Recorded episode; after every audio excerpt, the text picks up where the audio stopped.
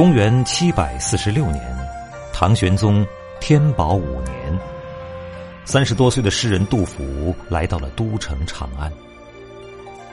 长安一直都是大唐帝国经济、文化和权力的中心。在经过唐玄宗开元盛世的发展后，它已经成为了当时世界上最为开放和繁华的大都市。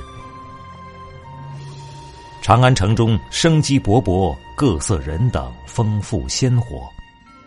大唐帝国勃勃的生气，似乎就展现在每一个长安人的身上。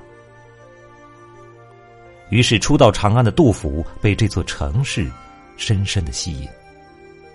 在对长安的初步印象和即将开展的仕途憧憬中，他写下了一生中少有的浪漫、豪放不羁的诗歌作品《饮中八仙歌》。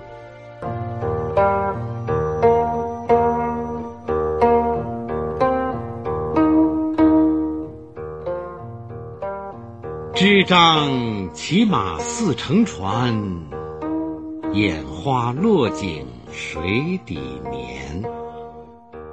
汝阳三斗水，这是一首专门描画人物形象的诗，可以说是一首用诗歌描绘的人物肖像画。诗中描画了一组千年前的长安名人，他们是八位超爱喝酒的人士。杜甫戏称他们为“饮中八仙”。八位凡人酒仙，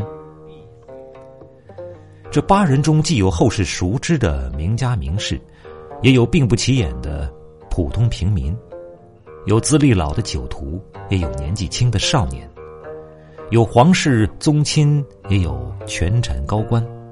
不管是哪一位，他们在当年的长安城中都名声响亮。